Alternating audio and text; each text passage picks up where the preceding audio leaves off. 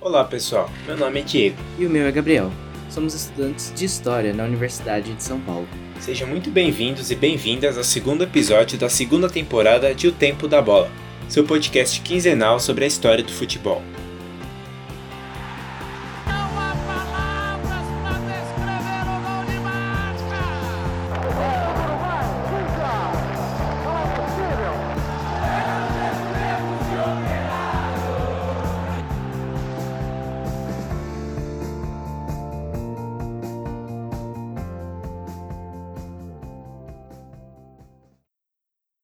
Futebol, quando chega no Brasil, é um esporte extremamente fechado e elitizado.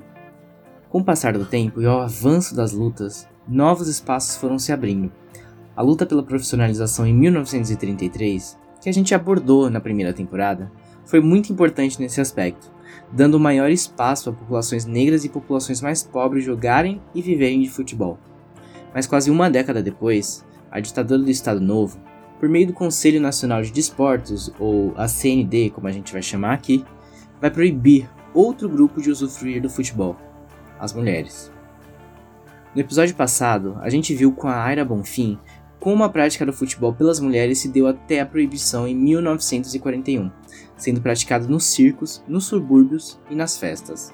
Aliás, logicamente, se você ainda não ouviu o nosso último episódio, corre lá na Ludosfera que ele vai estar disponível para vocês. Voltando aqui ao nosso assunto, mesmo depois da proibição, a prática do, do futebol vai continuar com esse mesmo caráter de espetáculo, sendo muitas vezes objeto de disputa entre a CND e empresários que bancavam esses espetáculos, porque eles tinham um ganho financeiro com isso, além do fato de que isso agregava um valor positivo à sua imagem. Eles atribuíam a esses jogos uma linguagem uma imagem de caridade para que o CND visse não como um esporte, mas como um evento beneficente, logo fora do escopo da proibição, o que não quer dizer que muitas vezes esses jogos não acabavam sendo proibidos. A gente tem aqui um elemento muito importante em toda essa trajetória, ainda mais para o episódio de hoje, que é a imprensa. Jornais vão noticiar bastante as partidas entre mulheres no Brasil, e muito importante também, vão noticiar o que está rolando lá no exterior, no que concerne a FIFA, a UEFA e os jogos de, entre as mulheres de lá. A gente vai aprofundar essa questão da imprensa e das partidas no Brasil mais adiante. Mas era importante saber o que se passava no exterior, porque o governo brasileiro, principalmente durante a ditadura civil-militar, a partir do, de 64, vai se basear muito nas decisões da FIFA para proibir o futebol de mulheres por aqui. A FIFA não vai ter uma posição muito favorável até o fim da década de 70. Até então, ela monitorava os movimentos na Europa e recomendava muita cautela e pouca disposição para as federações nacionais quanto ao futebol de mulheres. E como que eram os movimentos na Europa? Em 1969, a gente vai ter uma espécie de Eurocopa de mulheres. Em 1970, muito inspirados na Copa do México, dois irmãos italianos fabricantes de móveis vão promover uma Copa do Mundo de mulheres, também no México, com a Dinamarca sendo a campeã e a Itália vice. Essa Copa fez tanto sucesso que no ano seguinte houve uma outra edição dessa Copa, alcançando outro sucesso. Nenhum desses torneios, no entanto, foi reconhecido pela FIFA, mesmo que todo esse êxito alcançado por eles tenha feito com que alguns países europeus regulamentassem a modalidade por lá. E detalhe: o Brasil foi convidado para essas duas Copas, só que, como vocês devem imaginar, ele não participou de nenhuma. Então, nessa época, os jogos entre mulheres partem quase que exclusivamente da iniciativa privada. É a esfera privada que apoia o futebol delas, sem nenhum respaldo, ou melhor, com reprovações por parte do Estado. Mas a gente não pode ouvir isso e pensar: pô, então tinha uma defesa para que as mulheres jogassem futebol? Não era assim que funcionava, não era bem assim né, que funcionava. Defender o futebol de mulheres não é somente ser a favor que as mulheres joguem bola. E a gente vê isso muito nos discursos e depoimentos da época. O Sr. Edson Arantes do Nascimento, talvez vocês já tenham ouvido falar, conhecido também como Pelé, por exemplo, vai dizer que pode ser um passatempo, mas não um verdadeiro esporte para as mulheres. Outro depoimento, o John Saldanha, ex-técnico da seleção, né, começa defendendo que as mulheres joguem bola, mas no final vai usar o famigerado discurso científico que a gente viu no último episódio, para dizer que o futebol feminino seria um, um híbrido, sem a graça feminina e o vigor masculino. Sabendo dessas coisas, a gente tem que entender que a história do futebol de mulheres não é e nunca foi uma história de concessões das instituições. A história do futebol de mulheres, ou melhor, das mulheres no futebol, é acima de tudo uma história de lutas e resistências.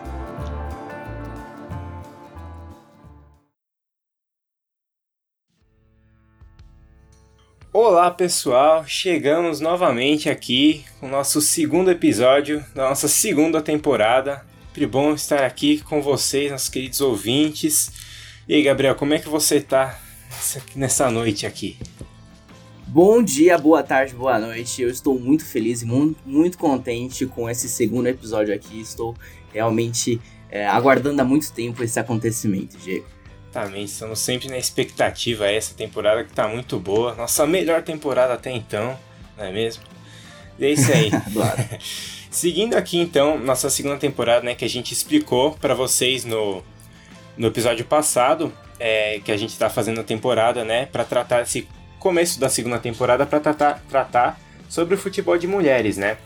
E nesse segundo episódio a gente vai seguir mais ou menos a nossa cronologia que a gente tinha falado no episódio passado, né?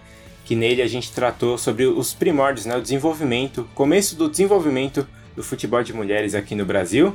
Nesse episódio a gente vai tratar de um recorte temporal mais ou menos assim na metade do século XX, né? Seria pegaria mais ou menos ali a ditadura militar, por exemplo, né? E para falar desse tema, a gente trouxe pessoa que é dona do assunto, né? Especial pra gente aqui, que é a Giovana Capucin.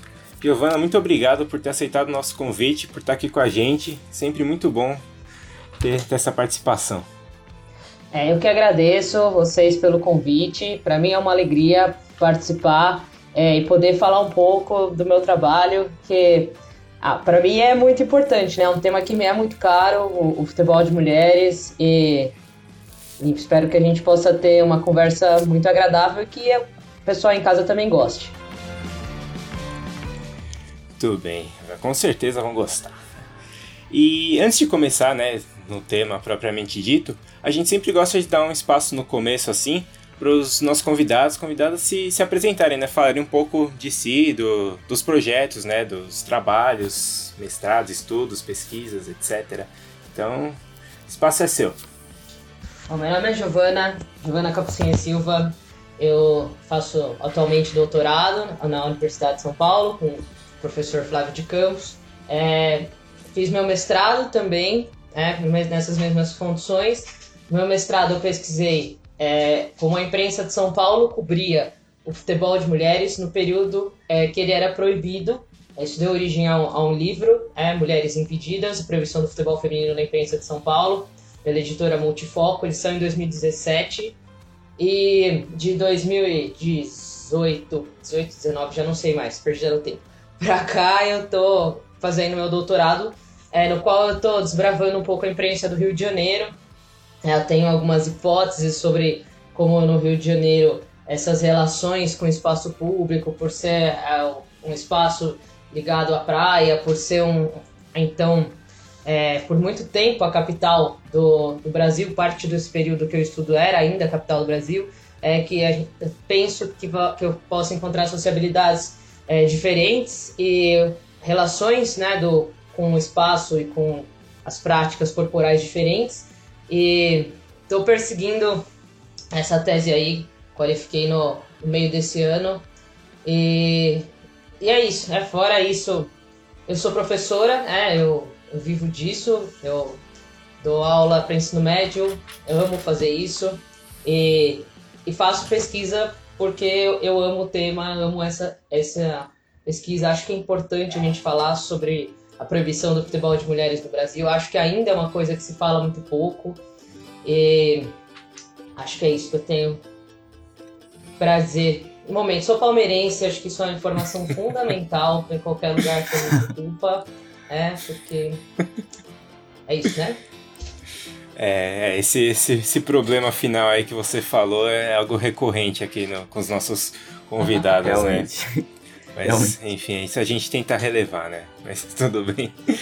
É, então, é, é importante mesmo, Tef, a gente falar disso, até mesmo isso que você falou antes da gente começar a gravar, sobre ocupar esses espaços que, que o Nu esses espaços de divulgação científica, né, que saem um pouco da academia para falar em podcasts, em canais do YouTube, né? É sempre muito importante, a gente acha, a gente concorda com você nesse ponto, né? Sim, sim, tava aqui dizendo o quanto é importante existir, existirem, né, canais que, que tirem a gente dos muros da academia e que a gente pare de falar uns pros outros, né, que a gente comece de fato a inserir as discussões que a gente faz na sociedade, né.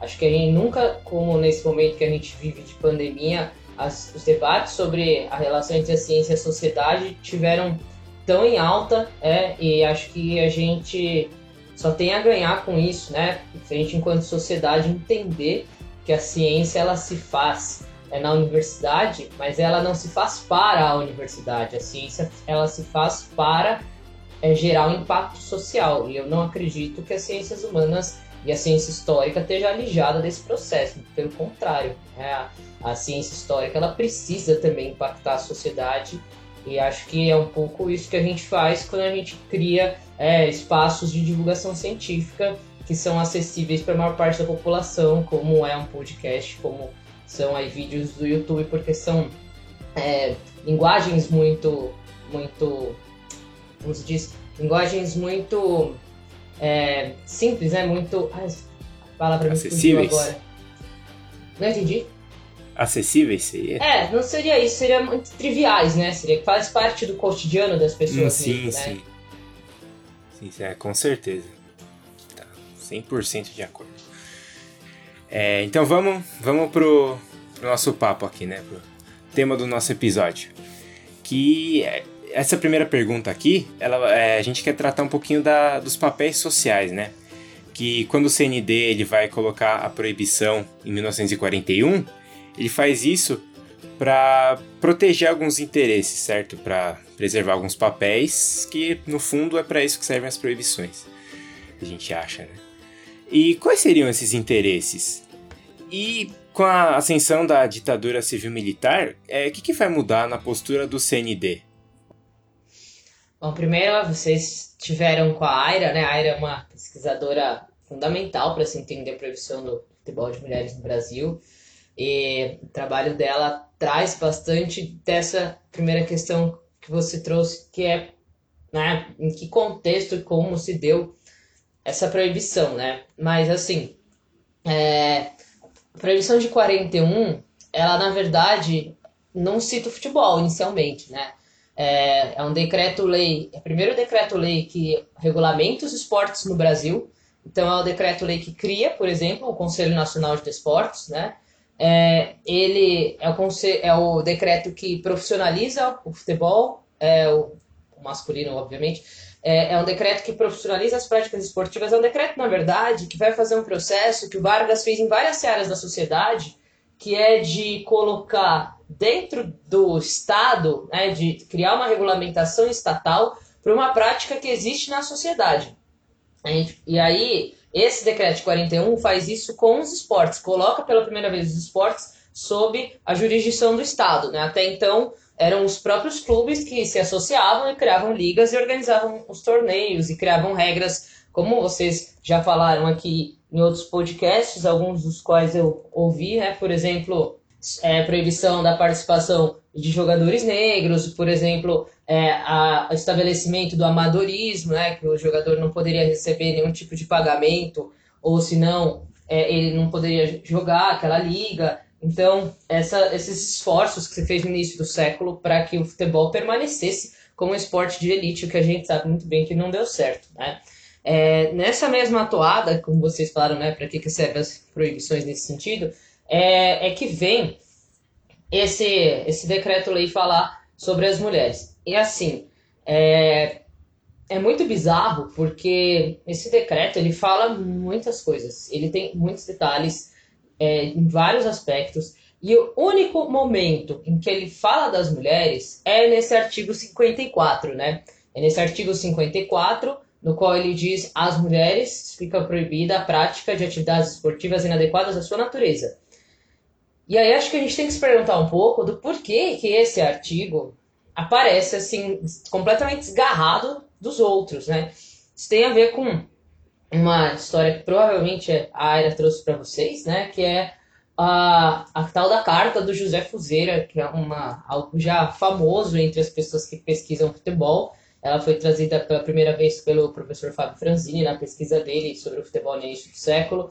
É, na ocasião em que aquelas equipes, né, que a estudou no trabalho dela, do Realengo e tal, foram jogar no Pacaembu, né, no novíssimo, maravilhoso símbolo do Estado Novo estádio do Pacaembu. Isso gerou um enorme impacto na imprensa de São Paulo, porque aqui em São Paulo a gente não tinha essas organizações de time de mulheres. Esse senhor, então, que era o senhor autor de livros sobre moral e bons costumes, é isso que ele fazia da vida. Ele escreve uma carta aberta para o que sai publicada num jornal, na qual é, ele pede a atenção do presidente para esse problema, né, que é o futebol de mulheres. É, e ele diz que já existem mais de 200 clubes no Rio de Janeiro, que são 2.200 mulheres que têm seu futuro perdido, né? E nessa carta ele menciona, né, que elas estão se desviando do seu caminho natural, porque a natureza definiu que as mulheres elas devem ser mães. É? Então, por que eu estou falando tudo isso? Para te responder o ponto exato que você me perguntou, que é o que, que eles estão guardando, o que, que eles estão é, salvaguardando quando eles estão proibindo é, os esportes, não só o futebol, mas diversas modalidades para as mulheres. Eles estão exatamente preservando esses papéis. Né? Então é assim, a gente não pode de modo algum falar que o Vargas não tinha um projeto muito bem definido para as mulheres no Estado Novo.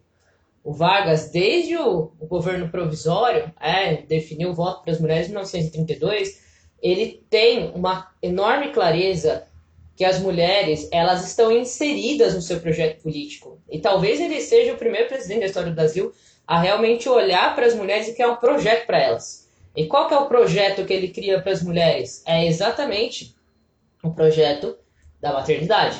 Né? É a ideia que é a ideia a professora Silvana Gellner discute isso no, num dos livros dela. É, ela chama de mãe cívica, né? É a mãe que vai gerar os filhos fortes da nação, nessa perspectiva aí é, higienista, eugenista que se tem na época, mas também é a mãe que vai passar para esses filhos os valores da pátria. Então, essa mãe, ela tem papel fundamental na constituição do, do que o Vargas pretende que seja o Estado Novo. Né? E, e nesse caminho, essa, essas mulheres, elas têm que se dedicar a, a esse papel, é o papel da maternidade e não só da geração, mas como do, do cuidado e da educação dos filhos. E aí, nesse sentido, bom, elas não podem é, ficar fazendo coisas de homem né? Por assim dizer, jogando futebol e etc. E aí tem outra coisa aqui que é, eu acho importante, que é o que eu venho trazendo um pouco mais dessa discussão na minha tese de doutorado, que é, é o futebol já era uma coisa muito importante. É, o futebol 1937, não sei, quando a gente tem o início do Estado Novo, ele já tem muita força na nossa sociedade. Uma força mesmo é, mobilizadora. É, não é por acaso que o Vargas vai é, encampar a construção do, do Pacaembu, que ele vai ocupar o estádio de São Januário. Não é por acaso que ele vai gerar várias mobilizações. Ele tem teses, mas teses discutindo né, a relação do, do Vargas com o futebol. Ele vai se apropriar desse lugar, desse jogo popular, né? E isso tem a ver com a projeção de uma imagem dele é, e tem a ver com o uso que ele faz da popularização do futebol. E assim, tudo que é muito poderoso, né, nesse, ao longo do século XX, a gente fez um esforço para que as mulheres não pudessem fazer parte. Então, se uma coisa ela tem muito poder na sociedade, é melhor ela ficar, ela ficar restrita aos homens, né? Se a gente olhar a história do século XX, a gente consegue enxergar isso em vários momentos, né? E, e essa justificativa da maternidade, né? ah, a mulher engravida, então ela tem a natureza que definiu que ela pode ser mãe, então a natureza definiu que a mulher tem que usar, é, tem que se sujeitar a esse papel. Ela aparece em vários momentos no século XX, né? Então o futebol, por ele ter, por ele ser esse, esse já esse, esse instrumento tão poderoso para a sociedade, ele não poderia né, cair nas mãos das mulheres. Então, eu tenho, estou é, levantando um pouco essa, essa, esses apontamentos aí na minha tese de doutorado, mas é, existe essa questão também da popularização do futebol e da força política que o futebol tinha e de uma força política que a gente que era necessário alijar as mulheres para que até para que elas pudessem cumprir os seus papéis domésticos. Falei muito, né?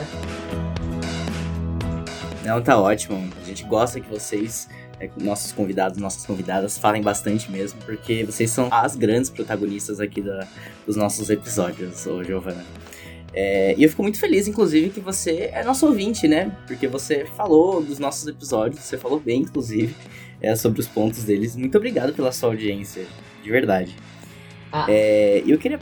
Ah, pode falar. Pode Não, falar. eu ia dizer que, como eu disse anteriormente, eu, eu realmente aprecio é, esse tipo de, de, de, produto de divulgação acadêmica. O primeiro podcast que eu vi de vocês foi com a Diana, que é uma queridíssima colega que a gente conheceu há muitos anos atrás, num, quando ela estava no mestrado e eu na graduação. É, num grupo de pesquisa, e aí eu falei, nossa, a Diana vai falar, então eu tenho que ouvir. Foi aí que eu descobri o podcast de vocês e eu ouvia alguns episódios aí. Pô, que legal. Não sei se você tá sabendo que a gente fez uma live com a Diana, né? Ah, eu sou. Né? Eu... Mas não é um horário de professor. Vocês começam as coisas 9 da noite, 9 da noite é meu horário de dormir. ah. É horário de quem acorda às 5 da manhã, tem... gente. Não dá, não. Isso daí a gente tem que falar com o Ludopédio, né? Pra é. o pessoal mudar, porque é o horário das lives. Eles põem as lives 9 da noite e falam, gente, eu nunca vou ver uma live do Ludopédio. Não é horário de professor. Mas tá, já pros nossos ouvintes e para você também, Giovana, tá gravadinho lá no YouTube. Sim, eu já vi, eu já vi algumas lives deles. Essa da Diana eu não cheguei também. a ver ainda. Tá no podcast também. Ah, legal. Mas puxando o gancho aí do que você fala dessa questão de preservação dos papéis, né, dos papéis das mulheres, é, eu acho muito interessante quando você também é, fala sobre a questão da imprensa, de como que a imprensa, inclusive isso daí eu acho que é, é o, o, ponto central da sua dissertação, né? É, e de como que a imprensa vai tentar manter essa, essa questão do, dos papéis. Eu queria que você discorresse um pouco, é, falasse um pouco como e por que também é, que a imprensa vai estar tá atuando dessa forma de estar tá construindo esses papéis é, sobre as mulheres que jogavam futebol e, é, enfim, também falasse um pouco sobre a questão é, da imprensa. Não, isso aí. Fale, fale à vontade. Bom, eu acho que não dá pra gente falar de imprensa nesse período, né? E aí eu acabei falando só do Vargas, né? O, o Diego tinha pedido pra eu falar da ditadura militar também. Já chego lá, tem esse problema. Problema de professor, né? Eu falo muito. E... Mas vamos lá. É, e aí, o CND 41, ele cria é, esse, esse dispositivo que proíbe as mulheres de práticas inadequadas à sua natureza. E aí, foi uma pergunta de partida que eu me fiz na minha dissertação. Eu falei, meu, se os caras estão falando que proíbe uh, as modalidades inadequadas à natureza feminina, eles têm algum critério do que, que é a natureza feminina, né? E aí eu fui investigar, eu li é, algumas coisas sobre a história da medicina, tal, sobre o processo de desenvolvimento da medicina no século XIX e nesse início do XX.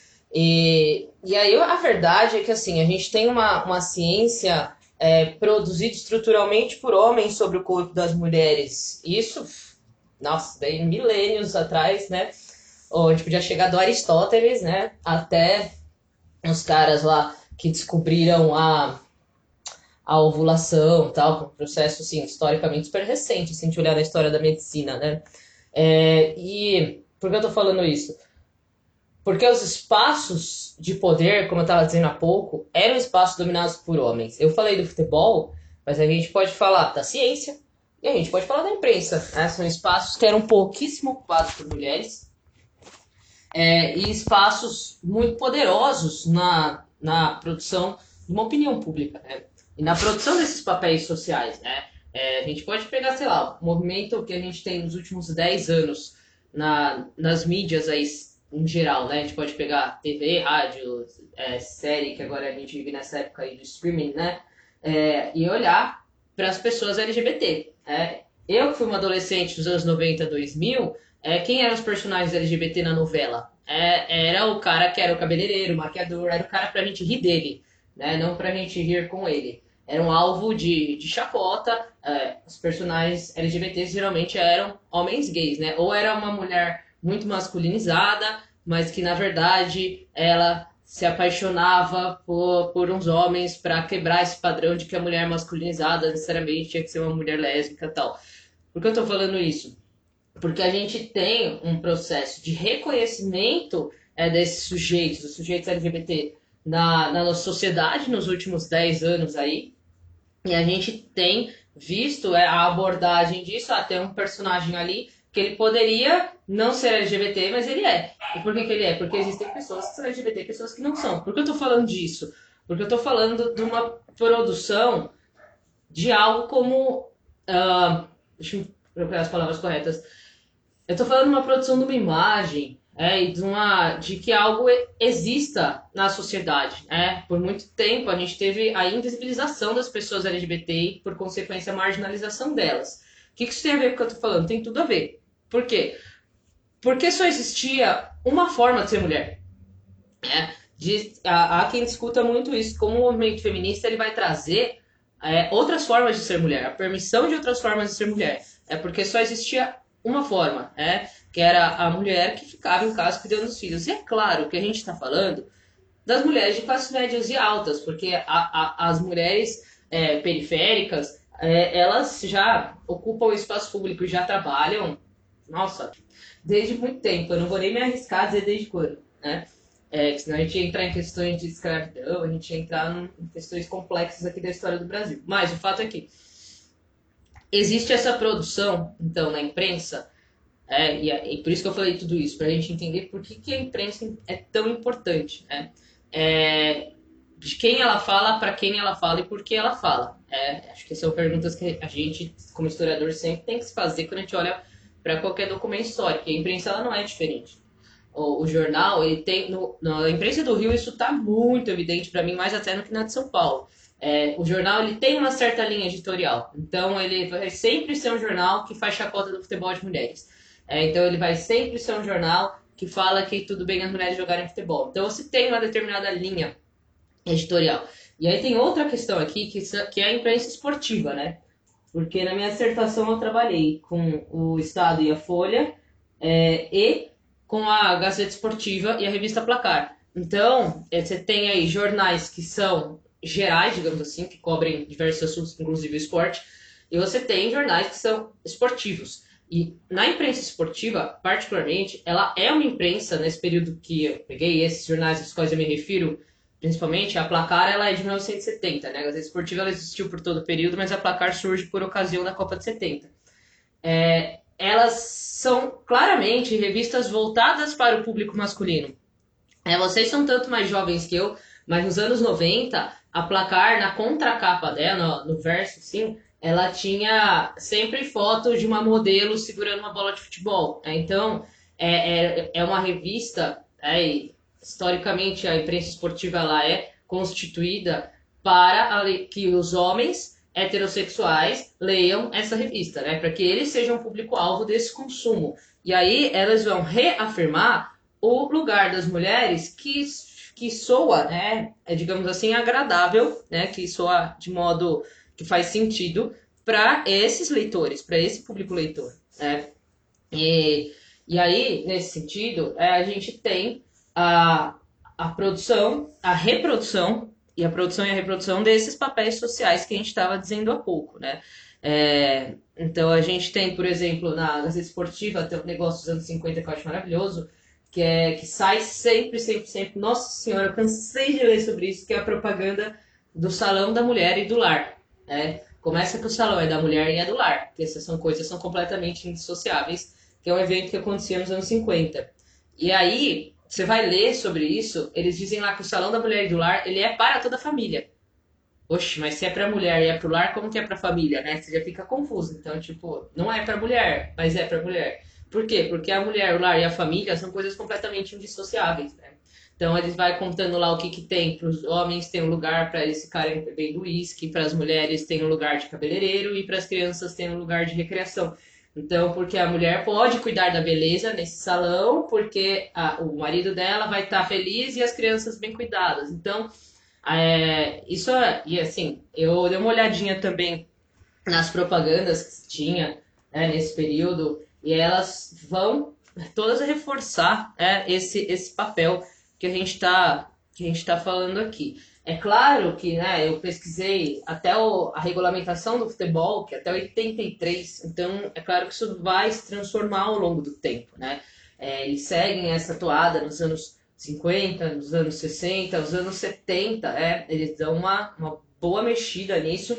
É, e aí a gente começa a aparecer aqui com duas formas, é, a imprensa ela traz duas formas diferentes de ser mulher. É, ou ela é ou ela é essa mulher que a gente está falando, do lar, da família tal, ou ela é uma mulher que para mim assim remete um pouco à a, a, a, imagem que se criou de Eva, né, no nosso mundo cristão ocidental, que é a ideia da mulher sedutora, que é perigosa, que é ardilosa, que engana o homem, né, que que vai, sabe essas mulheres que são espiãs é, contra o James Bond nos filmes dele. É meio isso, assim, né?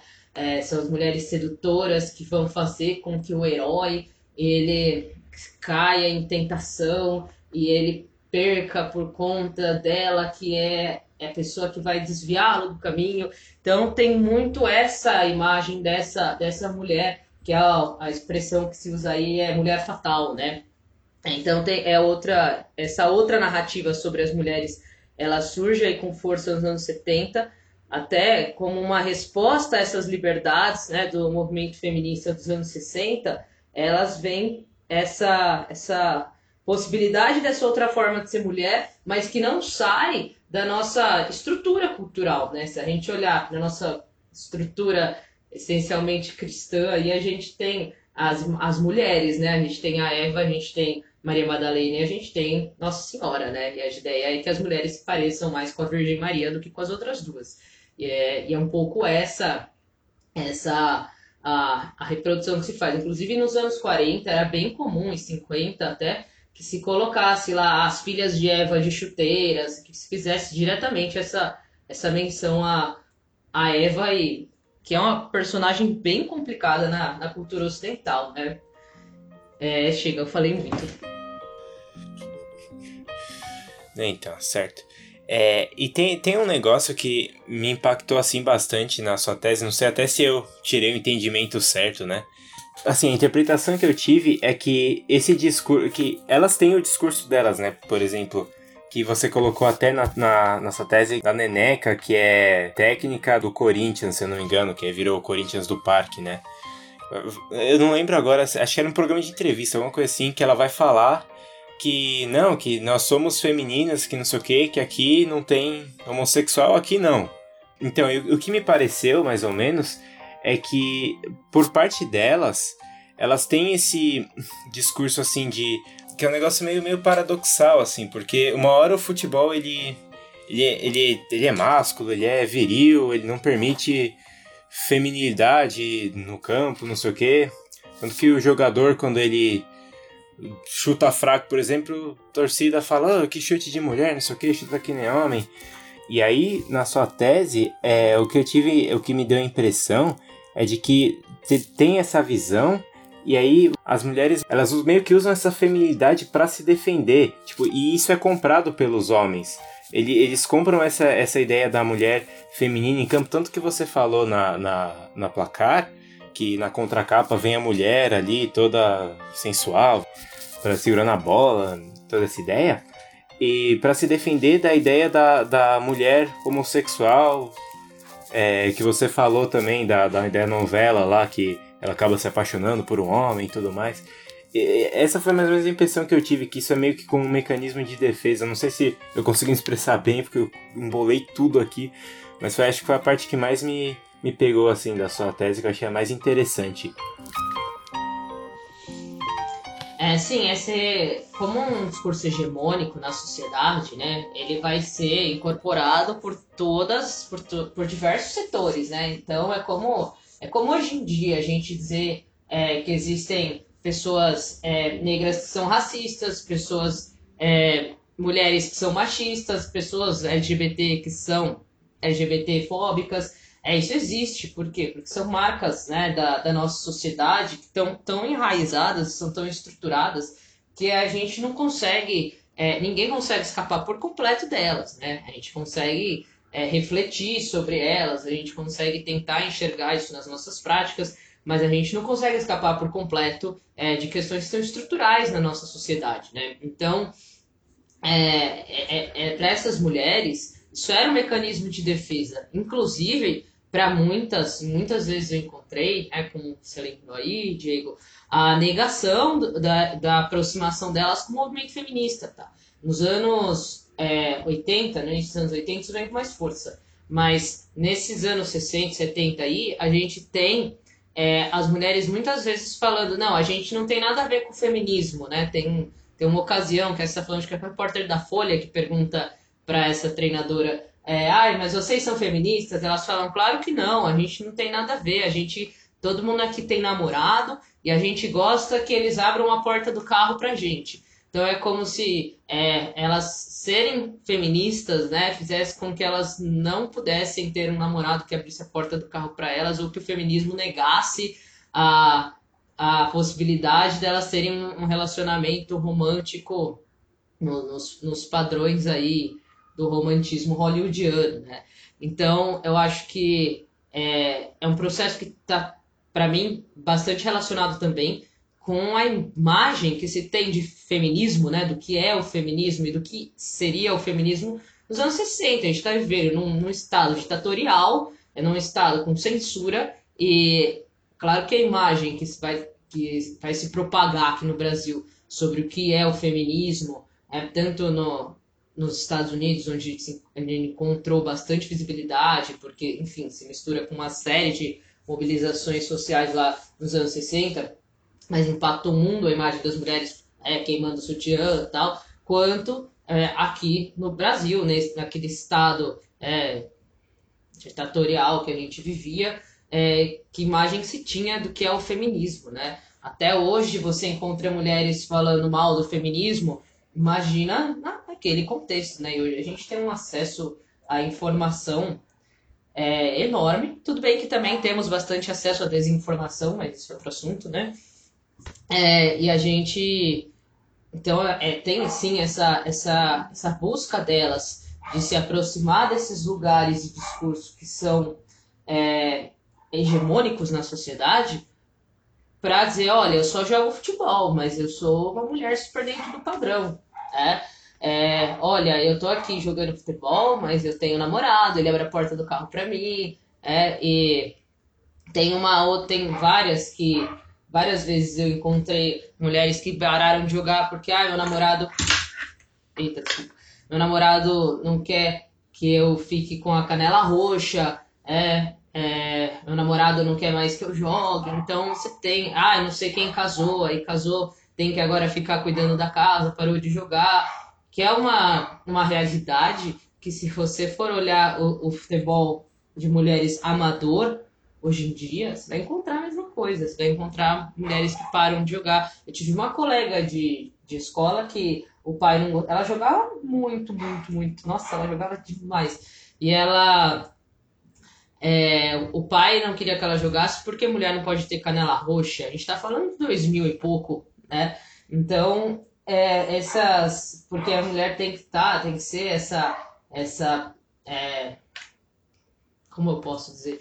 Ela tem que se manter né, num certo padrão de beleza, num certo padrão de comportamento, é, e são padrões bastante bastante restritos, né? Tipo, você não tem muita liberdade dentro do padrão do que é ser mulher é, na, tradicionalmente na, na sociedade. E Giovana, como a nossa última pergunta aqui, é, para a gente encerrar com chave de ouro esse papo, a gente percebe na sua dissertação é, uma questão em que a CND, é, a, a Comissão Nacional de Desportes, né? Ela, em alguns momentos, ela vai aplicar mais a proibição, em outros momentos ela vai estar tá mais, é, parece pisando em ovos, assim, vai aplicar menos uh, em alguns casos. Como é que vai se dar essa, essas formas que a CND vai estar tá proibindo de vez em quando, mas em outros momentos parece que ela vai estar tá tomando uma liberdade maior. É... Ou sei lá, a sociedade em geral também, que você fala bastante sobre, a, sobre os empresários que tentavam colocar é, o futebol de mulheres ali, é, mesmo com a oposição da CND. Uh, como é que a imprensa vai também estar tá dentro de todo esse discurso? Você consegue uh, falar um pouquinho sobre isso pra gente? Eu acho que o Diego também queria uh, falar, complementar essa questão. Não, só, só complementando essa questão que, que você fala na, na sua tese, né? Que, do, que tinha o clube da polícia que jogava e. Aí também tinha alguns clubes de várzea, tinha clubes. Tipo aquele. Eu esqueci o nome agora, me fugiu, acho que era indiano, alguma coisa assim. Ele era, se eu não me engano, ele era meio que Sim, fazer uma vista grossa, podia jogar, mas aí tinha outros, por exemplo, o Corinthians do Parque aí que não deixou jogar, mesmo pós 79, né, que é o caso do Corinthians do Parque. Que, é, é, é que realmente é muito interessante, né, porque, tipo, eu, pelo menos, uh, quando eu ouço falar de proibição, eu acho que não, não tinha, assim, se tivesse uma mulher jogando futebol naquela época, aparecia a polícia. Mas não é bem assim, né, que você explica. Boa. Então, acho que é, é uma excelente pergunta.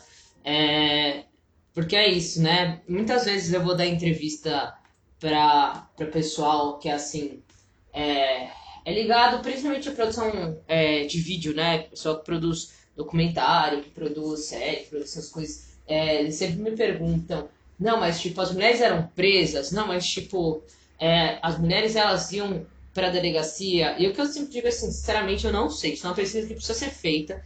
É, na, eu trabalhei com imprensa, essa foi minha fonte. É, eu Espero que um dia alguém revise. Revi, nossa, perdi a palavra. Que alguém é, revire os arquivos de delegacia para saber se há algum registro de mulher sendo levada para lá. Mas é assim, eu, eu desconheço. Porque o que, que a gente tem que entender? Não é um crime as mulheres jogarem futebol. Não, é uma, não, não tá no Código Penal. Não tá no Código Civil. Não tá na Constituição. Não tá em algum lugar que a gente diga, olha, se as mulheres estiverem jogando bola na rua, vai baixar a polícia aí. Apesar de é, ter. Eu já vi uma, uma mulher que é a Lea Campos. A Lea Campos ela é a primeira árbitra né, da história do Brasil. É, tem a, a controvérsia se é a primeira do mundo ou não. E ela teve que lutar muito. Ela falou, foi falar até com o Médici para ela poder. É, para ela poder ter o diploma de árbitra dela, que ela fez curso e não dava um diploma, enfim, a, toda a história dela é bem, é bem particular. E ela era de, de uma família de militares, né? o pai dela era militar, então ela tinha, era mais, por isso até ela conseguiu encontrar o Médici, né? Mas ela tem, tinha um trânsito mais tranquilo. E ela é a única pessoa que eu já vi que fala que eh, já vi que via gente sendo levada para delegacia porque as mulheres estavam jogando futebol. Na minha pesquisa eu encontrei um cara que ele foi levado para a delegacia porque estava jogando vôlei em lugar proibido. Mas as mulheres que jogavam futebol na praia, né, no caso eu ia no Rio de Janeiro, e ele apitava o jogo delas toda semana, elas não eram levadas para a delegacia. Então, é, eu não sei dizer se ah, tinha mulher jogando bola e era levada para a delegacia. Eu acho que isso é uma coisa que não, eu não tenho clareza para dizer. Da minha experiência, eu digo para você que não que não, há, não era assim, as mulheres estavam jogando bola ali, elas eram levadas para a delegacia. Mas aí tem aquela outra questão que a gente já falou, né? Dependia de quem eram as mulheres, é, de onde elas estavam jogando, é, e essas coisas elas são fundamentais para a gente entender esses processos. É, você perguntou, Gabriel, da impressão que a gente tem que às vezes o CND pegava mais, às vezes pegava menos. O que a gente precisa entender é que a proibição ela foi constante. Ela não teve um momento em que eles tiraram o pé ou não. Mas o fato é que o CND, Conselho Nacional de Esportes, ele tem o poder de regular o esporte. Então ele não tem o poder de regular se tem meia dúzia de menina ali na rua jogando bola. Por isso é que eu digo que talvez é, essa proibição não tivesse essa força de pegar as pessoas e levar para a delegacia. Né? Talvez tenha acontecido, sim, como a Lea Campos fala lá, quando ela conta a história dela, é, talvez outras pessoas tenham experienciado coisas semelhantes. Afinal, existia no Brasil, né, até por conta da censura, uma estrutura chamada Delegacia de Jogos e Diversões. Né? Então, existe uma, uma estrutura é, no, no aparato, é, tanto de repressão quanto de processo judicial aí, é, que olha para essas práticas né, de jogos e diversões. Agora, em geral, esse pessoal das delegacias de jogos de diversões não se preocupar com máquina de caça-níqueis, com jogo do bicho e menos com, com essas práticas esportivas aí. É, então, de novo, o CND ele proíbe as práticas esportivas, ou seja, vamos pegar o exemplo aí do, do Indiano e do Corinthians do Parque, que vocês lembraram. O o Indiano é um clube que existe até hoje, fica perto da minha casa, aqui na, na represa da Guarapiranga, e o Indiano ele teve um, ele formou um time de mulheres, foi o primeiro time de mulheres que eu encontrei nos, nos clubes amadores, né, aqui na, em São Paulo, e ele fez esse time e elas jogavam entre elas, ponto. Então, o CND podia fazer alguma coisa? Ah, era um clube esportivo, mas elas não estão competindo, elas não estão em nenhuma liga, é um clube amador, é um clube, tipo, Indianapolis é um clube de campo, né, como são os clubes aqui da, da Guarapiranga, né, então, é, não, não é assim algo que impacte, né? Elas estão jogando só entre elas. É como se a gente marcasse a peladinha dos amigos do condomínio, né? E tivesse as mulheres lá. Então, não, não, não é algo que eles consigam exercer a jurisdição, né? Que é o papo lá do jogo das vedettes dos anos 50, né? Por que, que o jogo acontece é, depois de, de, de várias brigas judiciais? Porque apesar do jogo ser no Pacaembu, é, ele é desqualificado como uma atividade esportiva. Ele é considerado um jogo é, de. como se fosse um, uma fantasia, né? Porque eram atrizes jogando e elas estavam lá para promover um espetáculo, não eram atletas, não eram jogadoras. A grande questão jurídica que se deu aí em 59 nesse jogo que, o, que a casa do ator promoveu no Pacaembu é, é justamente Aí é que entra essa questão que você trouxe, Gabriel, que é qual que é o limite da ação do Conselho Nacional de Desportos, né? Se a gente diz que aquilo não é uma atividade esportiva, eles não têm poder de regulamentar. E aí acaba fugindo da alçada deles de, de controle. É, é uma legislação esportiva. E aí por que, que o Corinthians teve que virar Corinthians do Parque? Porque o Corinthians é um clube profissional, é, que, que é conhecido pelo futebol. É. Corinthians aqui nos anos 70 ele não é famoso mais pelo remo, é, ele é famoso pelo futebol. E aí você organiza, o Vicente Matheus, né? Organizar um time de mulheres, o CND proíbe. É, por que o CND proíbe? Porque não dá pra falar que o Corinthians está promovendo futebol de mulheres. É, então é proibido. E aí elas saem, vão jogar no parque que tinha lá do lado e vira Corinthians do parque. É. Então, isso é uma coisa que eu sempre falo, em toda entrevista que eu dou, não falei hoje ainda. Em nenhum momento, nos mais de 40 anos de proibição, as mulheres nunca deixaram de jogar futebol. A questão é qual é o espaço que elas conseguiam ocupar e qual é o espaço que era restrito a elas. Então elas não podiam ser profissionais, elas não podiam ter competições, elas não podiam se organizar em ligas, elas não podiam é, ter aí, sei lá, se pega se elas têm uniformes e estão organizando uma, um grande torneio. Não, não pode isso. Tanto que a gente tem né, a ocorrência dessas equipes. O, o Indianos, tem o Cafum, você tem o próprio time da Associação Desportiva da Polícia Militar, é, que eu tenho dúvidas aí, tenho aparecido algumas questões, eu tenho dúvidas hoje se elas eram todas policiais ou se eram mulheres que frequentavam o clube e que passaram a, a assumir né, esse, esse time. Mas, inclusive, tem uma pessoa que recentemente comentou comigo que quando a proibição acabou, essas mulheres que jogavam no clube da PM foram jogar é, na Juventus da Moca, né? Que foi, inclusive, por muito tempo o único time que te, teve futebol é, de mulheres organizado aqui na capital. Mas o fato é que é, esses, esses jogos que ocorriam aqui no que a gente chama de várzea, né? É, aqui em São Paulo, eles eram assim, festivais. Tipo, ah, hoje vai ter um festival de mulheres. Não era igual às copas que você tem, que duravam o ano todo, que eram perenes, que era... Você podia até ter, ter jogo todo final de semana, mas nunca era um torneio, nunca era um campeonato. Era sempre um festival, que esses campeonatos de um dia, ou era um amistoso. Então você não tem uma, a mesma organização que você tem no futebol amador praticado pelos homens, você tem pelas mulheres, né? Porque você não poderia criar uma estrutura que permitisse a jurisdição do, do Conselho Nacional de Desportos. E aí você tem essa questão, né? O quanto o, o esporte amador é, entraria nessa, nessa jurisdição, né? E, e aí a gente está falando do quê? aqui em São Paulo, a gente está falando da várzea, a gente está falando de espaços periféricos, a gente está falando de práticas periféricas, né?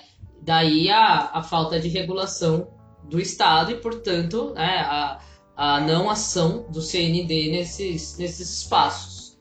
Eu acho que um pouco isso. Assim.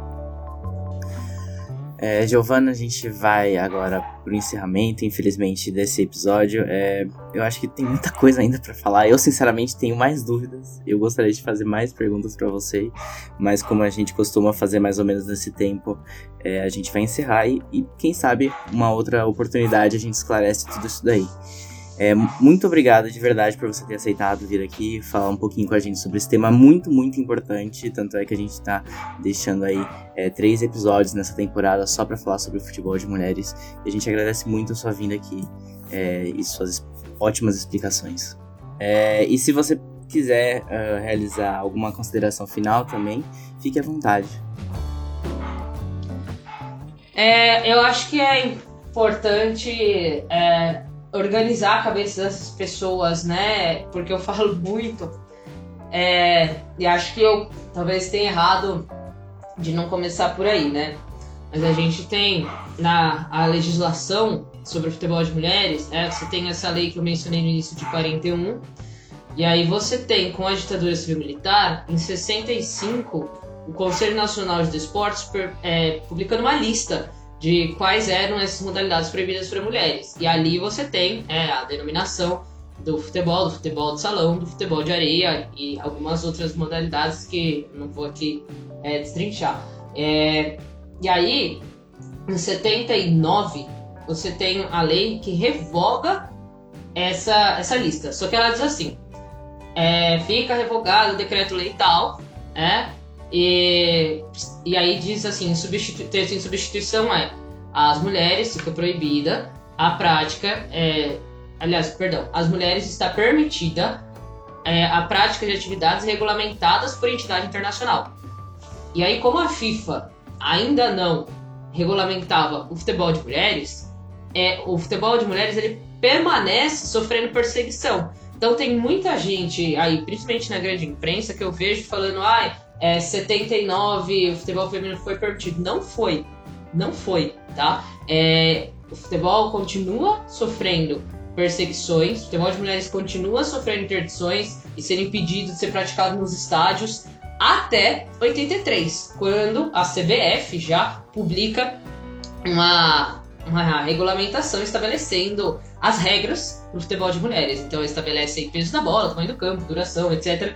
É, para definir. É só a partir daí que a gente consegue ver uma, uma real regulamentação e aí a organização mesmo do, do futebol de mulheres. Então, eu acho que talvez tenha me faltado fazer essa, essa organização aí dessa linha do tempo. E acho que eu não poderia deixar o ouvinte sair com dúvidas a respeito disso, né? E me coloco à disposição se vocês quiserem gravar a parte 2, já que vocês ainda têm dúvidas. Eu adoro falar desse tema, eu falo pra caramba. E desculpe se eu me estendi em algum, em algum momento. E, e é isso. E a gente gostaria de agradecer agora aos ouvintes também por vocês estarem aqui é, acompanhando o nosso podcast. Muito obrigado a vocês. E novamente agradeço também a Giovana. Com certeza agradecer de novo a Giovana, aos nossos queridos ouvintes e também aquele pedido de sempre de não se esquecer de seguir-nos nas nossas redes sociais, né? Instagram, Twitter, arroba o Tempo da Bola Podcast. E é isso aí que a gente tem um conteúdo bem legal lá também. Muito obrigado. Até o próximo episódio de O Tempo da Bola. Esse podcast independente, produzido por Gabriel Yukio e Diego Cópio, faz parte da Ludosfera, a rede de conteúdo sobre futebol do site Ludopédio. Siga os nossos canais digitais e apoie o nosso financiamento coletivo ludopediafc.com.br.